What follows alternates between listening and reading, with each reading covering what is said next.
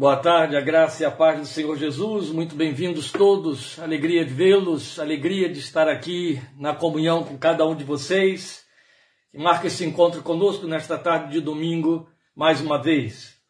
Mas hoje eu convido você a meditar comigo em Jeremias 29, conforme você está vendo aí na nossa página. Jeremias 29, versículos 4 a 14. E Jeremias 29, 5 a 14 em seguida estaremos orando ao Senhor. Construam casas e habitem nelas. Plantem jardins e comam de seus frutos. Casem-se, tenham filhos e filhas. Escolham mulheres para casar-se com seus filhos e deem as suas filhas em casamento para que também tenham filhos e filhas. Multipliquem-se e não diminuam. Busquem a prosperidade da cidade para a qual eu os deportei e orem ao Senhor em favor dela, porque a prosperidade de vocês depende da prosperidade dela. Porque assim diz o Senhor dos Exércitos, o Deus de Israel. Não deixem que os profetas e adivinhos que há no meio de vocês os enganem. Não deem atenção aos sonhos que vocês os encorajam a terem. Eles estão profetizando mentiras em meu nome. Eu não os enviei, declara o Senhor. Assim diz o Senhor. Quando se completarem os setenta anos da Babilônia, eu cumprirei a minha promessa em favor de vocês de trazê-los de volta para este lugar. Porque sou eu que conheço os planos que tenho para vocês, diz o Senhor. Planos de fazê-los prosperar e não de lhes causar dano. Planos de dar-lhes esperança e um futuro. Então vocês clamarão a mim, virão orar a mim e eu os ouvirei. Vocês me procurarão e me acharão quando me procurarem de todo o coração. Eu me deixarei ser encontrado ou ser achado por vocês. Vamos orar. Pai, aí está a palavra sobre a qual inclinaste o nosso coração, a nossa mente, a nossa vontade ao longo destes dias, desde a metade desta semana até agora. Agora queremos ouvir o que tens a nos dizer nela. Esperamos, cremos, aguardamos ser guiados pelo teu Espírito, para que nada daquilo que está no desígnio do teu coração deixe de ser ministrado à igreja que participa deste momento e que estará ao alcance desta palavra, ainda que não agora. Por tua misericórdia, que nenhum dos teus conselhos caia por terra.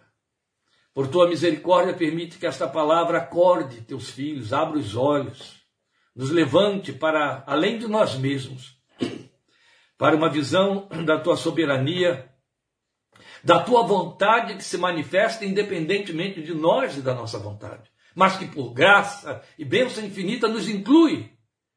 Verdade é que esta palavra só tem a ver com a igreja, o povo que o Senhor levantou. O homem no mundo que não obedece o evangelho, né, dela nada vai entender. Jamais vai aceitar a soberania de Deus. Crentes já lutam contra essa soberania, quanto mais o ímpio. Esta é uma palavra para a igreja, para os santos do Senhor. Por isso, fala conosco e abre os nossos ouvidos e o nosso entendimento para que a percebamos e nada percamos dela por tua misericórdia e graça. Em nome e por amor de teu santo filho Jesus. Amém. Você está vendo que o tema dado aí sobre esse texto lido é fidelidade soberana. Este é um texto bem contextualizado. Eu não vou entrar na contextualização do texto, que é por onde eu até pretendi ir esses dias que passaram, porque a gente pode se afastar um pouco da proposta. Mas a contextualização fala do fato de que Israel estava lá cativo em Babilônia e os profetas se levantavam para dizer: olha, não temos que estar aqui, nós somos o povo da vitória, o povo da conquista, contradizendo a palavra de Jeremias que dizia: submetam-se à vontade de Deus. Deus determinou que isso acontecesse, por mais que contrarie vocês, por mais que os frustre. Vocês pecaram, estão colhendo os frutos do seu pecado. Então se submetam à vontade do Senhor, porque ele não vai mudar uma vírgula do que ele disse até que ele cumpra todo o plano dele. É onde você encontra o Senhor fechando esta exortação, nesse versículo 11, que a gente pinça. Muitas vezes você já me ouviu citar Jeremias 29, 11, e vale a nossa fé ir por aí. Pegar alguns textos da palavra, crer que ela se aplica à nossa vida, só que temos que ter sempre o contato, o cuidado de verificar o contexto em que aquele texto se pronuncia, para que a gente não incorra no risco de fazer uma interpretação particularizada conveniente e se atropele e tropece na palavra. Então, Jeremias 29, 11 tem uma promessa gloriosa que enche o nosso coração de prazer e de alegria. Mas por que, que a gente, ao ler Jeremias 29, 11, eu é que sei que pensamentos ou que planos tenho a respeito de vocês, pensamento de bem e não de mal, para dar o fim que vocês esperam, a gente pensa no fato de que o pensamento de Deus é o nosso pensamento, o plano de Deus é o, é o nosso, plano, é o nosso plano, ou coincide. E que quando Deus está dizendo isso, Ele está dizendo: Eu vou atender a esse seu plano, eu vou atender a esse seu pensamento. Não, o que Ele está dizendo é: Eu sei que pensamentos tenho, são esses pensamentos com os quais eu estou comprometido. Quando a gente faz essas abordagens é, muito realistas do que a palavra de Deus diz, um bom número de crentes fica frustrado. Eu lembro de uma mulher que vive um evangelho de engano a vida inteira, já sofreu consequências graves na sua estrutura psíquica por conta disso, e agora eu percebo que, depois de ter sido restaurada, ela volta às mesmas origens enganosas, dela dizer que quando alguém prega essas realidades, que vão na contramão daquelas expectativas que o crente nutre em cima de textos isolados, não está alimentando a fé de ninguém, está matando a fé, comendo a fé, assim que ela diz. Em vez de estar alimentando, está comendo a fé. A vida dela fala por si mesma, coitada, mas a verdade é que homens de Deus, mulheres de Deus estão comprometidos com a palavra que é verdadeira. E a nossa fé só é, só volta para Deus com frutos quando ela flui pela palavra, tal como Paulo disse, a fé vem pelo ouvir e ouvir a palavra de Deus, a pregação de Cristo, sem rodeios, sem omissões, mas sem distorções. Paulo fala isso muito bem em 2 Coríntios capítulo 4.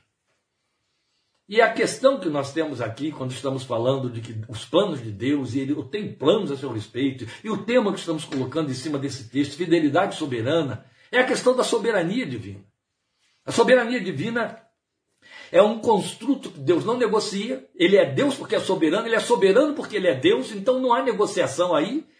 Ela faz muito, leva muito crente a tropeçar. Há muito crente que diz amém, glória a Deus, Senhor é soberano, tu és soberano sobre a terra. É muito bonito cantar. Crer e viver a soberania de Deus e submeter a ela é outra história. É onde a gente percebe quanto de Adão carregamos, quanto que a velha natureza ainda quer resistir dentro de nós e resiste à soberania de Deus. Porque na soberania de Deus não sobra espaço para a nossa vontade. Quando a Bíblia fala que Deus é soberano, a Bíblia está falando que Deus tem uma vontade compacta, uma vontade hermética, uma vontade sábia, perfeita, da altura da divindade. Essa é a questão.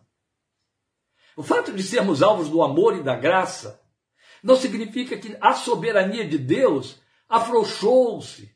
E Deus deixou de cumprir seus propósitos e deu alguns jeitinhos e ajustou coisas. Não, nunca. A soberania de Deus tem um plano perfeito. E este plano de Deus e o desenvolvimento do plano de Deus jamais vai ferir a sua soberania. Jamais. É por causa da soberania de Deus que você vai ouvir coisas que levam alguns coitados.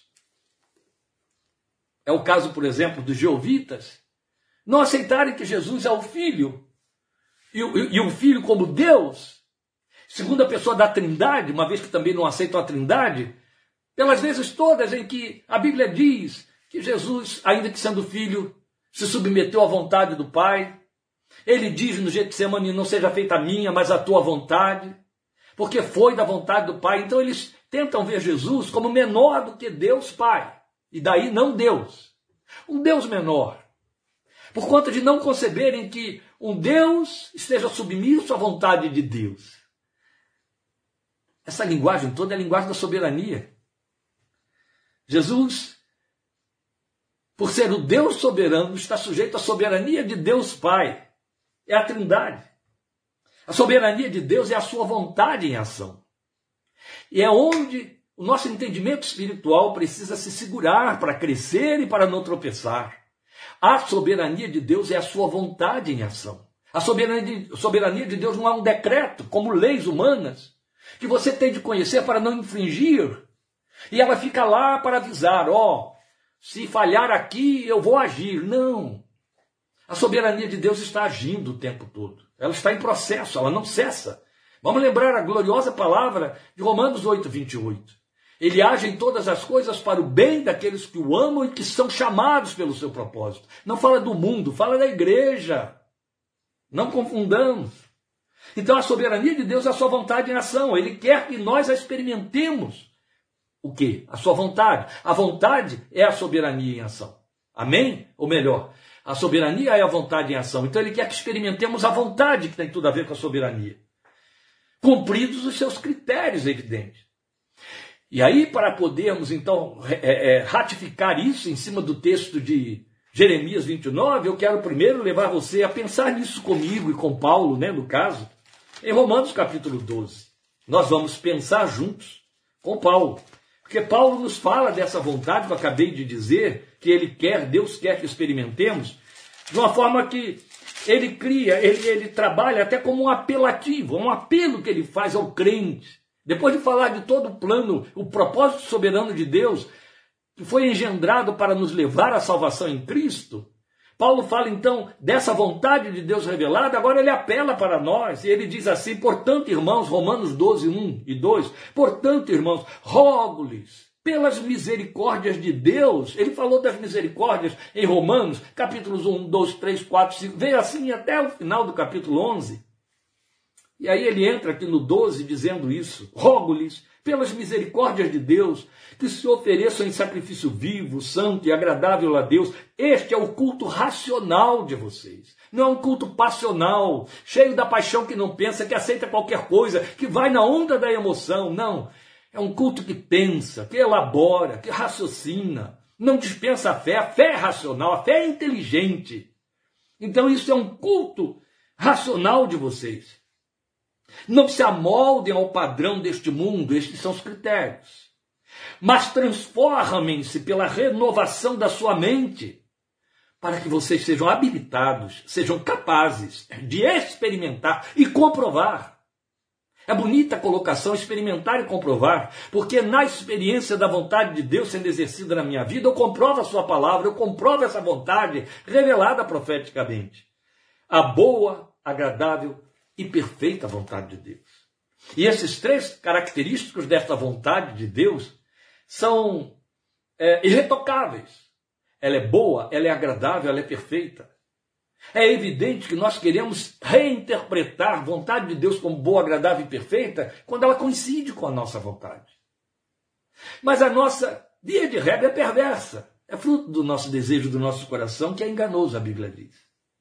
Então ela é boa, agradável e perfeita dentro do propósito de Deus, no padrão de Deus, no coração de Deus, na mente de Deus, e aí podemos experimentá-la. E aí sim, é como se Paulo, é como se não, Paulo está de fato dizendo aqui em Romanos 12, aqui está a vontade de Deus. Ela é boa, agradável e perfeita, e você precisa experimentá-la. Mas para você experimentá-la, você tem de cumprir alguns critérios. Se ofereça no altar de Deus como sacrifício vivo, como um culto inteligente, que entenda que não pode se amoldar às paixões e modelos deste mundo, mas tem que ultrapassar a forma deste mundo. Aí sim você estará apto para atendendo à renovação do seu entendimento, porque seu entendimento está sendo renovado pela palavra que você lê, na qual crê, que lhe pregam, que, onde o Espírito trabalha dentro de você, seu entendimento está sendo renovado. Você está pensando com os pensamentos de Deus, que são mais elevados do que os do mundo com os conteúdos de Deus, que não acompanham os conteúdos do mundo. Aí você vai poder experimentar a vontade de Deus, que é boa, agradável e perfeita.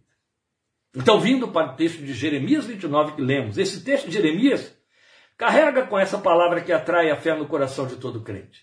Especialmente esse versículo 11, os versículos 12 até o 14, primeira linha, eu parei na primeira linha do 14. Porque aqui está expressa a vontade de Deus.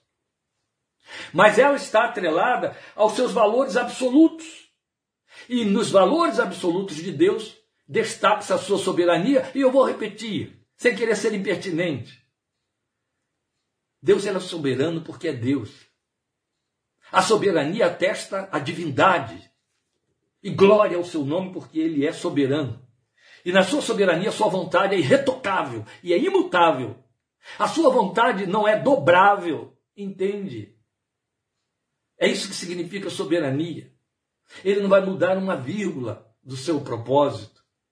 Vamos lembrar da palavra que nos trouxe Jó e Jó tinha autoridade mais do que a soma de todos nós para dizer o que disse no capítulo 42, versículo 2. Eu sei que tu podes todas as coisas e nenhum dos teus planos pode ser frustrado. Isso diz tudo.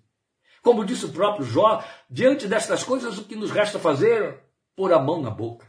Mais nada, ou seja, nos calar. É isso. Mas são muitos os crentes que têm dificuldade de conciliar a sua fé com a soberana vontade divina. Porque acham que ela se dissolve, que Deus muda a sua forma de agir, suspende a sua vontade ou a altera em nome de bondade ou para não ferir a visão pessoal que esse crente construiu a respeito de Deus. Ninguém foi autorizado a construir uma visão particular de Deus.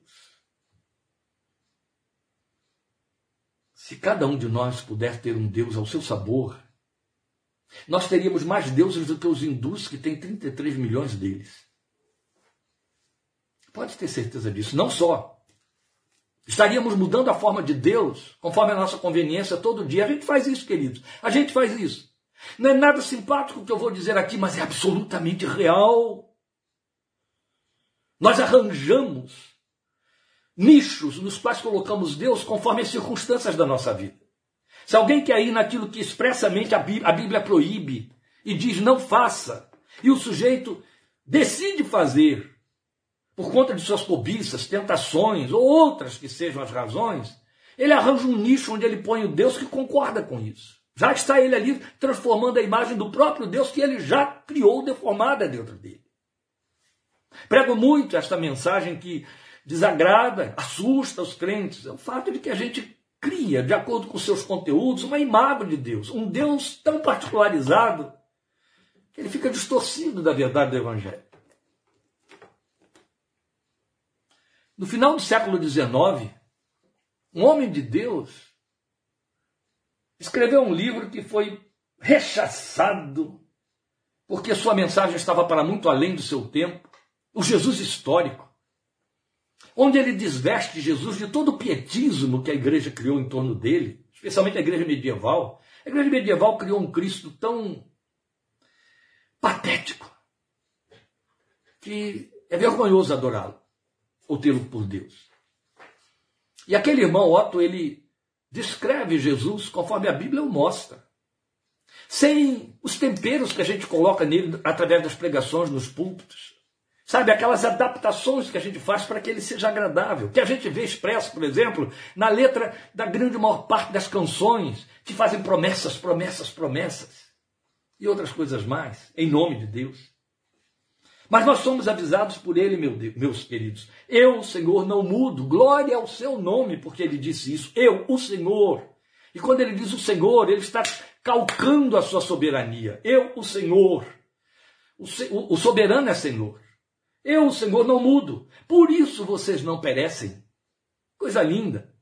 O que ele está dizendo é a favor de vocês, isso é benefício para vocês. O fato de que eu sou irretocável, eu não mudo, é a garantia de vocês não serem destruídos, não perecerem.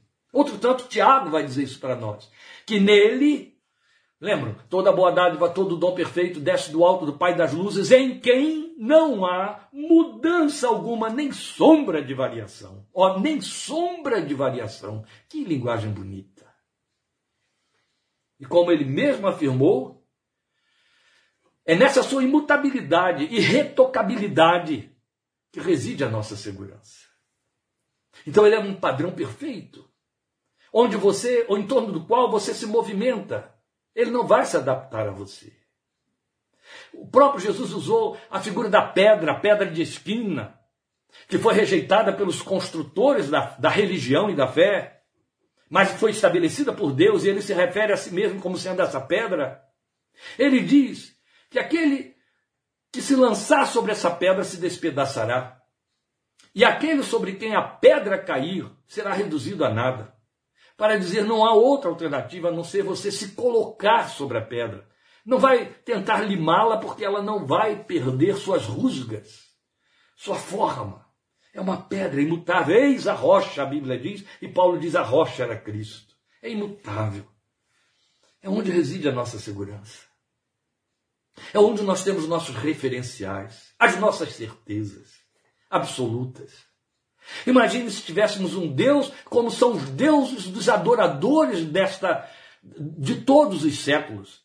Aí eu falo desde o panteão olímpico, desde o panteão romano, até o panteão romano moderno e todos os outros. Há deuses para todos os gostos. Pense no panteão hinduísta.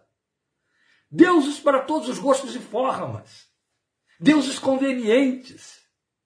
Se tivéssemos Deus assumindo a forma da nossa vontade, meus amados, aí teríamos uma guerra de deuses, né? O meu Deus seria maior do que o Deus do outro crente que está ali do outro lado, com quem eu estou em animosidade, por aí vai. É aquela coisa mais ou menos próxima dos jogadores evangélicos, gospel ou coisa semelhante de futebol. É muito interessante, não é? Porque eles, os crentes, eles entram no campo, então lá está a partida, estão duas disputas, tem um título ali para ser defendido ou conquistado, e eles entram no campo. Então os dois lados têm irmãos nossos lá. Cada um que entra, ora, levanta a mão, alguns católicos se persignam, mas na verdade o que ele está dizendo é: Senhor, me ajuda a ser bem sucedido aqui. É a tradução do que ele está pedindo ali. O que, é que significa ser bem sucedido? Eu quero levar o título. Mas para eu levar o título, o outro tem de perder o título. E é fato, quando acaba o jogo, o crente que conquistou, ele dá graças, ele diz: Oh, que glória, que coisa boa, que vitória. O outro terá que assumir uma ou outra situação. Ou Deus quis a minha derrota, ou Deus quer a minha humildade para aceitar isso aí. Mas uma coisa é certa, ele não me deu a vitória. Então esse tipo de disputa está muito na cabeça do crente, no comportamento do crente, que acha que Deus é por mim e se, se há uma demanda com respeito a outro, Deus é contra o outro. É complicado isso, porque não funciona desse jeito. Glória a Deus, porque Ele é imutável, irretocável. É isso que nos traz segurança. Ele é o juiz final. Ele é o árbitro de todas as situações. E a gente pode se chegar a Ele com a certeza de que suas decisões, a sua vontade, a sua palavra tem uma assertiva irretocável que não está comprometida com minha lágrima, com minha súplica, com meu desejo, com o meu desespero. Está comprometido com o coração dele, com a sua misericórdia, com a sua sabedoria. Você ouviu aí o cântico que a gente pensou para introduzir aqui na, na voz de, do cantor lá, Samuel Messias, não é? Seus planos. Antes eu estava procurando um cântico composto por Coinonia, muito antigo. Bem sei que tudo podes, meu amado. Aí depois eu resolvi ficar com esse aí, embora o outro seja tão belo. Nenhum dos teus planos é frustrado. Por quê? Porque ele não deixa o plano dele cair. Mas o compromisso do plano de Deus é com ele. Onde entramos nós e fazemos diferença nessa história? Eu vou dizer uma coisa e depois, se eu lembrar, eu vou acrescentar uma outra muito importante. Quando eu me submeto à vontade de Deus, como Jesus fez no Getsemane, e eu entendo que a vontade dele será feita, o que não tira de mim o direito de falar das minhas dores, das minhas queixas, especialmente quando essa vontade está contrariando minhas expectativas, e aí eu gemo, eu choro, eu lamento, e a Bíblia me dá liberdade plena para fazer isso.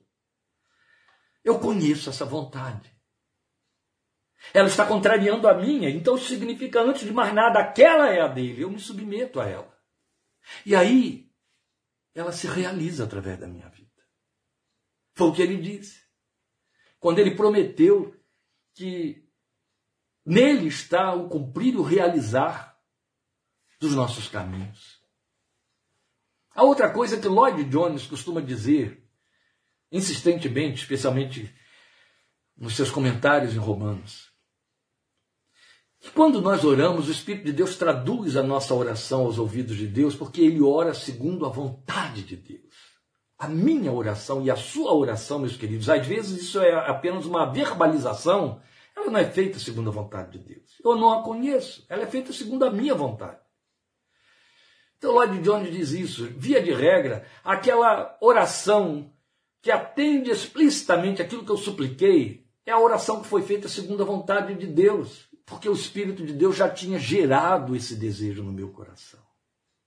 Esta é a razão porque, com muita autoridade, o Salmo 34 diz: Agrada-te do Senhor e ele cumprirá o desejo do teu coração. Mas ao mesmo tempo te avisa: entrega o teu caminho ao Senhor. É lindo isso. Então, nós amamos essa promessa aí. Eu sei os planos que tem para vocês. Nós amamos a promessa que vem logo em seguida no versículo 12: vocês me buscarão e me acharão. É a fidelidade em ação, fidelidade divina, mas está totalmente comprometida com a sua soberania.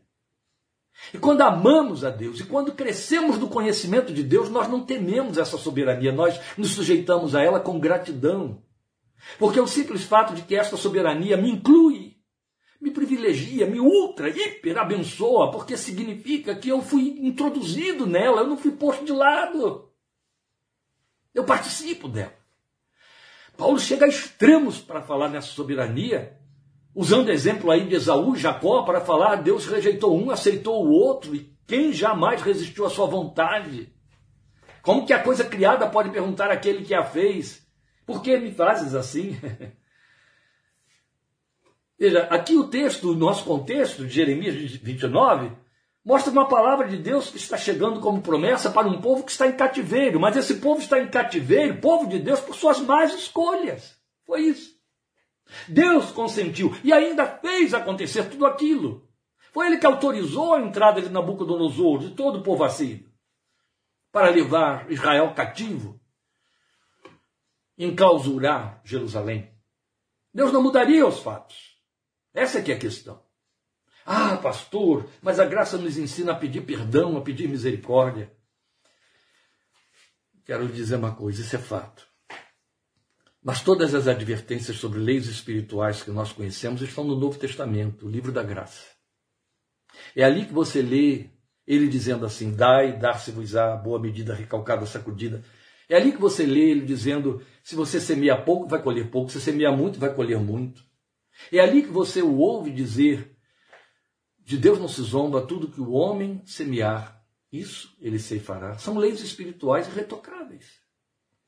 É que a gente não gosta muito de dar atenção a elas, mas elas estão lá, sabe aonde? No Novo Testamento. Então, quando a Bíblia fala que se eu confesso, se eu me arrependo, o que eu vou receber é perdão. Mas vou sofrer as consequências, com toda certeza das minhas más escolhas. Deus não vai mudar a sua lei. O que eu vou precisar é de graça para passar por isso com humildade e sabedoria. E não como quem é arrasado pelas próprias consequências. Vou precisar de graça que me baste, de graça que me fortaleça, que me dê um fôlego novo. Ele vai ser meu ajudador. Mas ele não vai mudar, contornar leis espirituais, porque eu sou um queridinho. Isso não existe, amados. São ilusões espirituais que nós nos permitimos criar, idealizando um Deus segundo nosso imaginário de adorador evangélico, gospel ou o que seja. Isso é muito sério. Então, em outras palavras, por pior que isso seja de ser ouvido, há muito mais seriedade em Deus do que a graça de que se fala por aí. Porque se mal barateia tanto a graça que nos tornamos abusados e desrespeitosos. E aquilo que a Bíblia chama de princípio da sabedoria, que é o temor a Deus, voa pela janela no abrir da boca. Então, Deus não mudaria os fatos do entorno de Jerusalém, de Israel, cativo em Babilônia. E não mudaria a favor da transformação e do conserto do seu povo. Ele não voltaria atrás. Você imagine se Deus dissesse: Não, eu tinha dito a vocês que fizessem a terra descansar um ano inteiro, a cada sete anos, vocês não obedeceram, mas tudo bem, eu vou perdoar e vamos para frente. Deus. Não. A Bíblia diz que ele corrige aquele a quem ama. Isso significa que faz correções. O que é a palavra correção? Correção é levar você a ter uma, uma retidão semelhante, correção, semelhante a dele. Ele corrige. A correção significa a melhor intenção de Deus a mim e a seu favor. É evidente, ela contraria o nosso propósito. Se contraria o nosso propósito, nos incomoda. Olha a criança à nossa volta. Você não pode consentir com todas as decisões dela. Por mais que a ame, por mais que ela esperneie, que ela chore, a gente vivencia isso aqui com meu netinho todos os dias. E é bonito, a gente constrói mais conhecimento do trato de Deus conosco. Mas a verdade é que ele não entende muitas coisas e muitas decisões, muitas atitudes, muitas negações que fazemos, porque elas estão na expressão do seu lúdico, do seu desejo, sua, da sua fantasia infantil, da sua vontade de nos copiar como adultos. Mas se nós consentirmos nisso, merecemos até cadeia, por irresponsáveis, inconsequentes, tolos, tontos, sei lá o quê.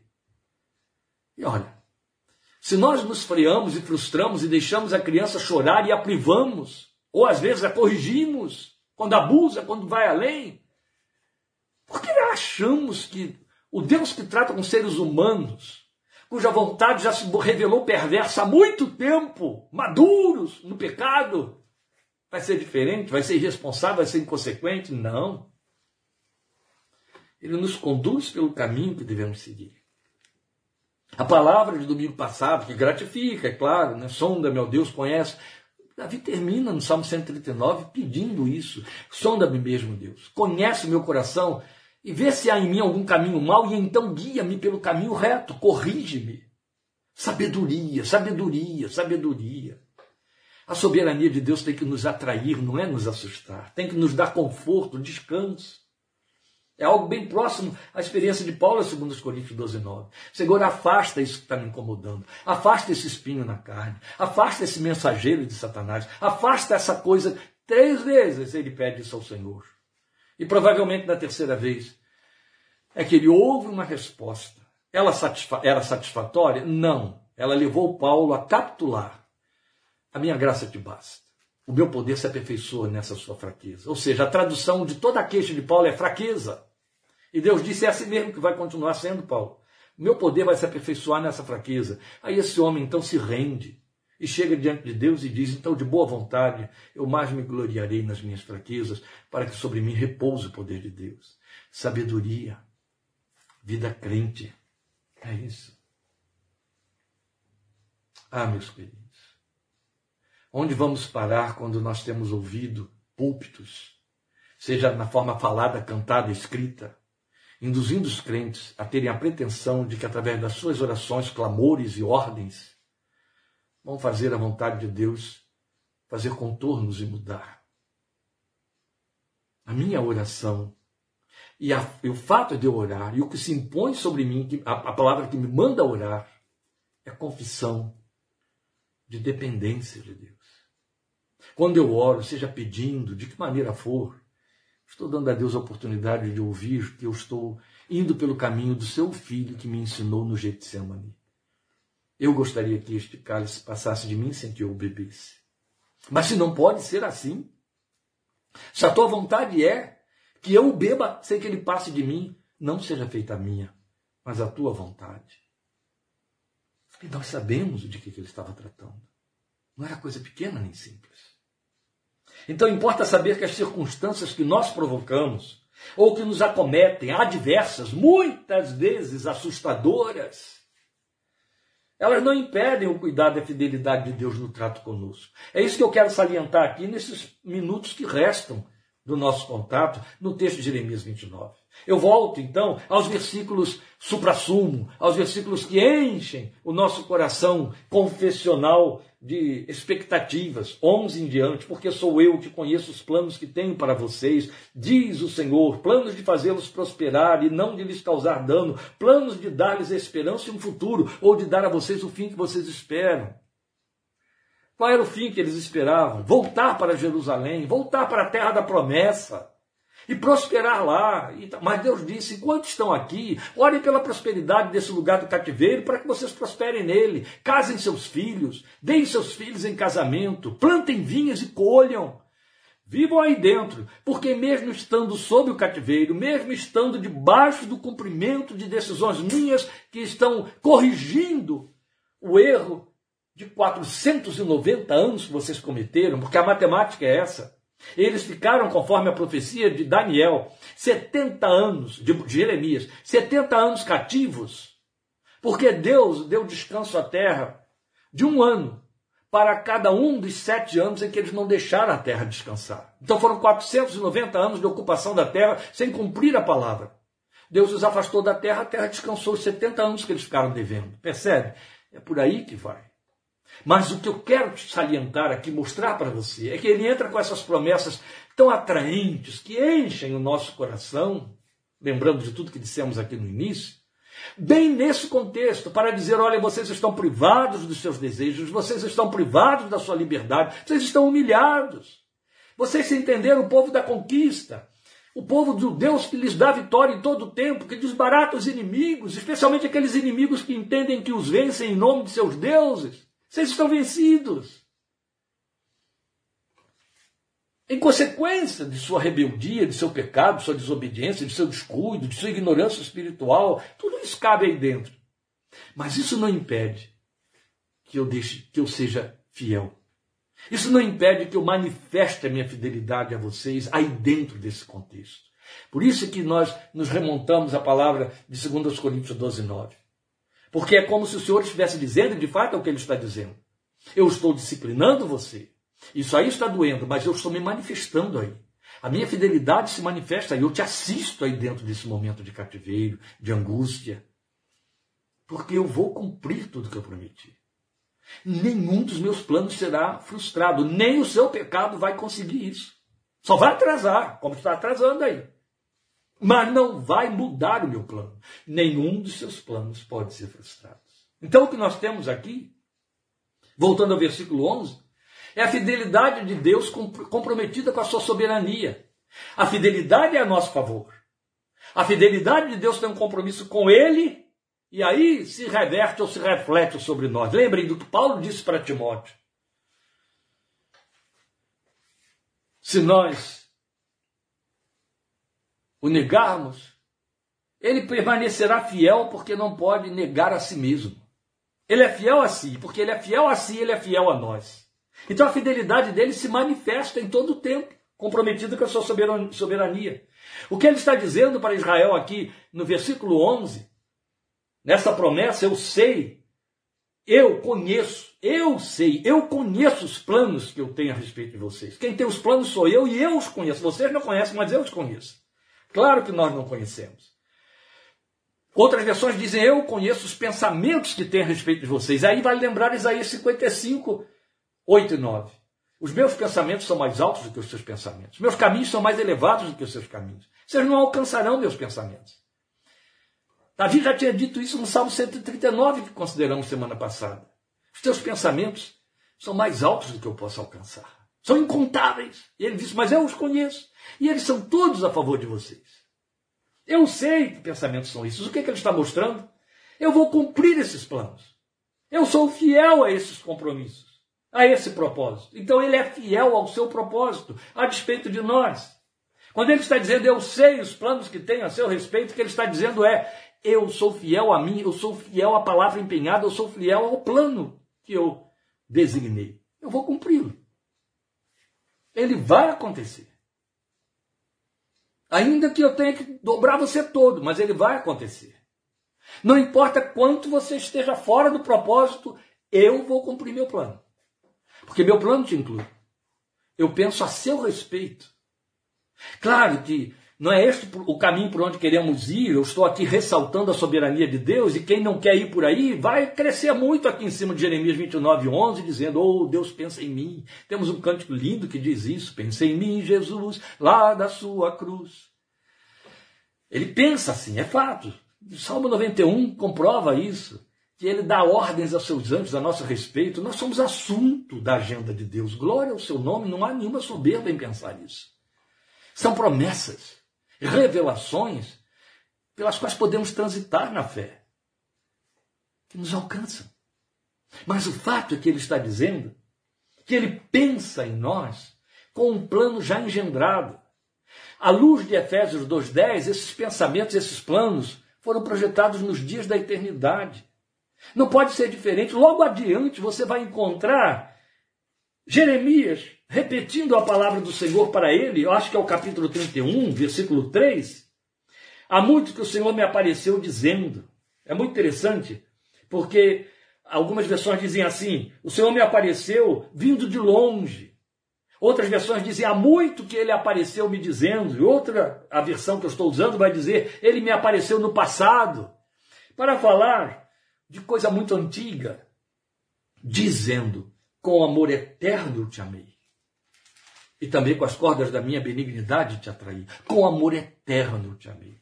Oh, meus irmãos, isso vai extrapolar o nosso entendimento para cumprir, inclusive, a palavra de Paulo em Efésios 4, quando diz para nós que o amor de Deus excede o nosso entendimento.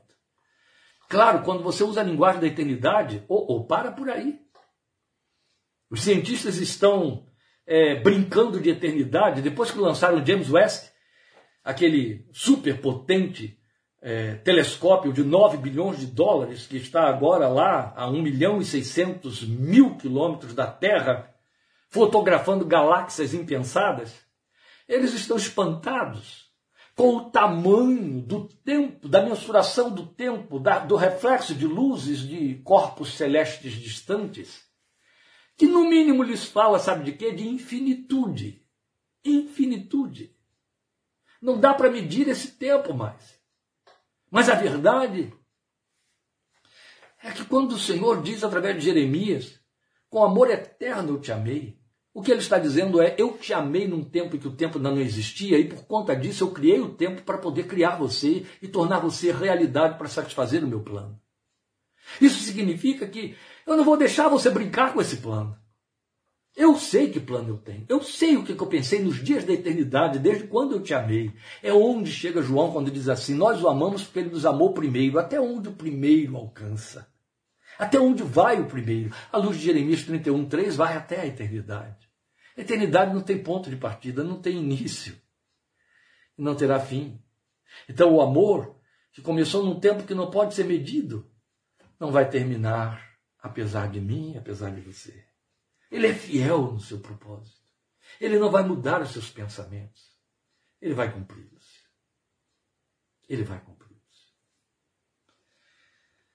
Ele é fiel para cumprir também.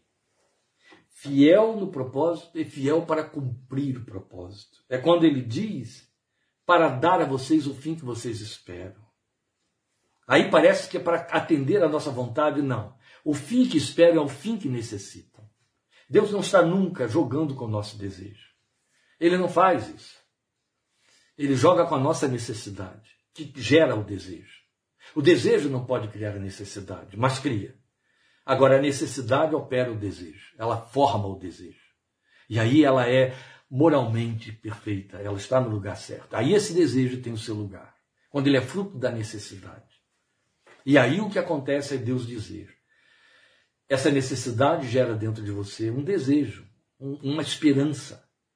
Eu vou cumprir isso aí. Eu sou fiel no cumprimento. Eu não falho na minha promessa. Lucas diz isso para nós, falando ali dos dias da natalidade, da encarnação do Filho de Deus.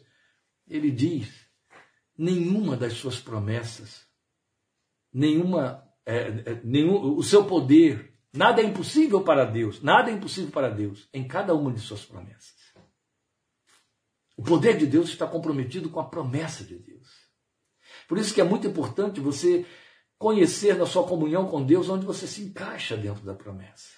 Minimamente, até agora, você já pode assumir que há um propósito determinante da soberania de Deus pelo qual você foi chamado à fé. Volta a Efésios 2,10 porque somos feitura dele, criados em Cristo Jesus para as boas obras, criados de antemão para as boas obras. Aliás, criados em Cristo Jesus para as boas obras que Deus preparou de antemão. Antemão é um advérbio de tempo para falar de um tempo infinito. É o mesmo que ele usa no início, no capítulo 1 de Efésios. Já estivemos estudando Efésios com os irmãos nas minutas da fé. E ali consideramos isso, é a linguagem de eternidade. Não é um ponto de partida de um determinado momento. Não, não. Ele engendrou isso nos dias da eternidade. Por isso é que a gente diz com muita autoridade bíblica que nada que nos acontece pega Deus de surpresa. Nada. Isso não é fatalismo. Isso é soberania.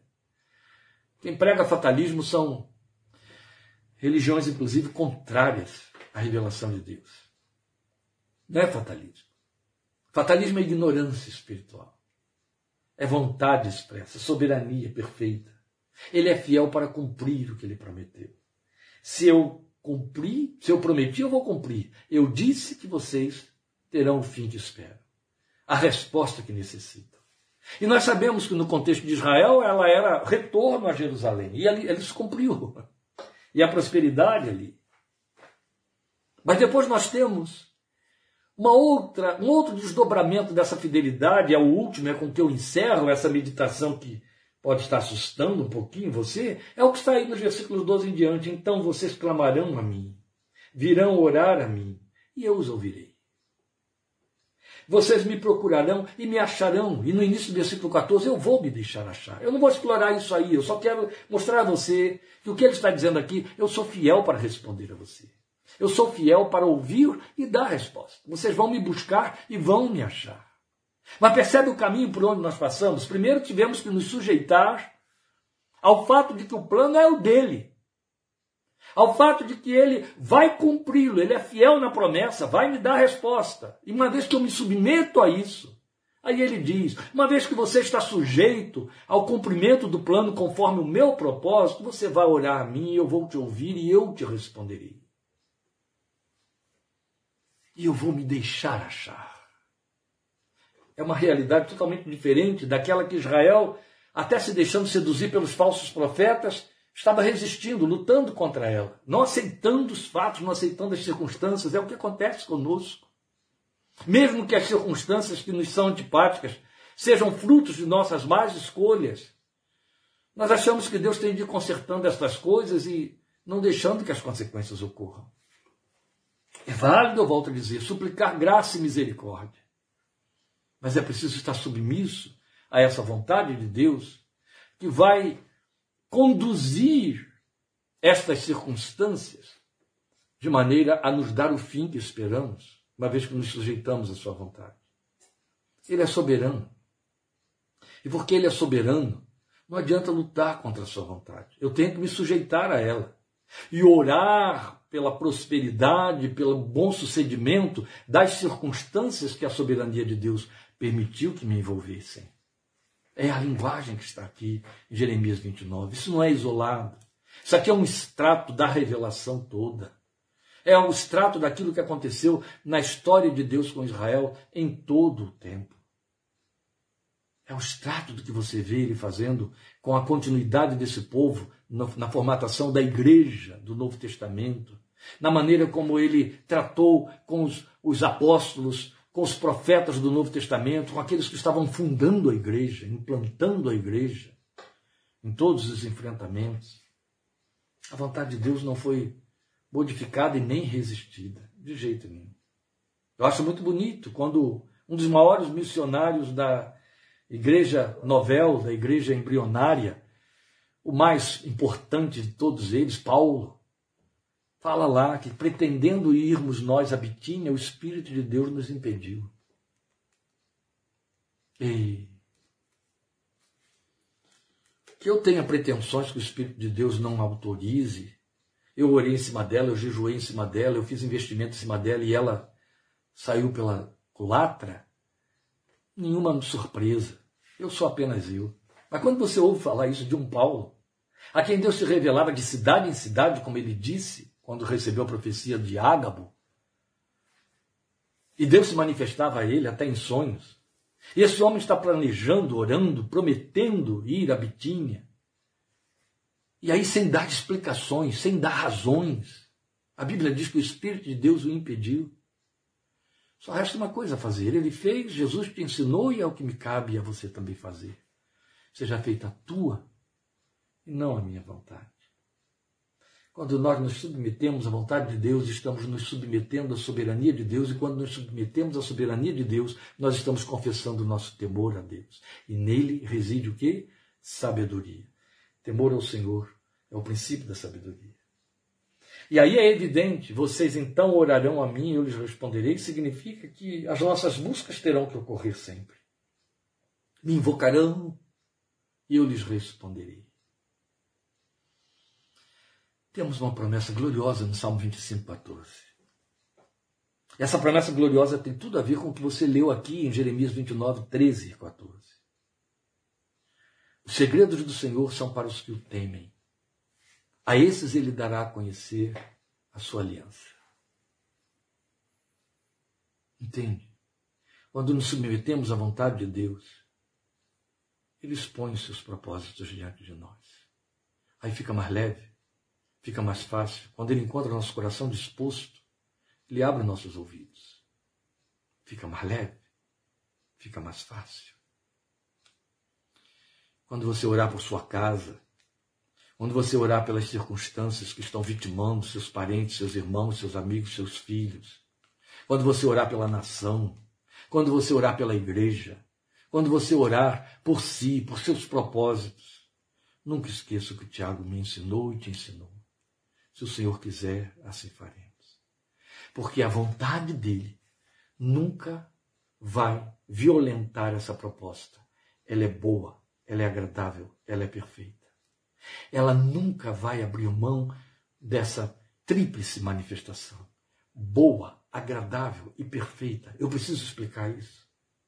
Boa, não tem mais o que discutir. A vontade de Deus não é insossa, não é saborosa, não é frustrante.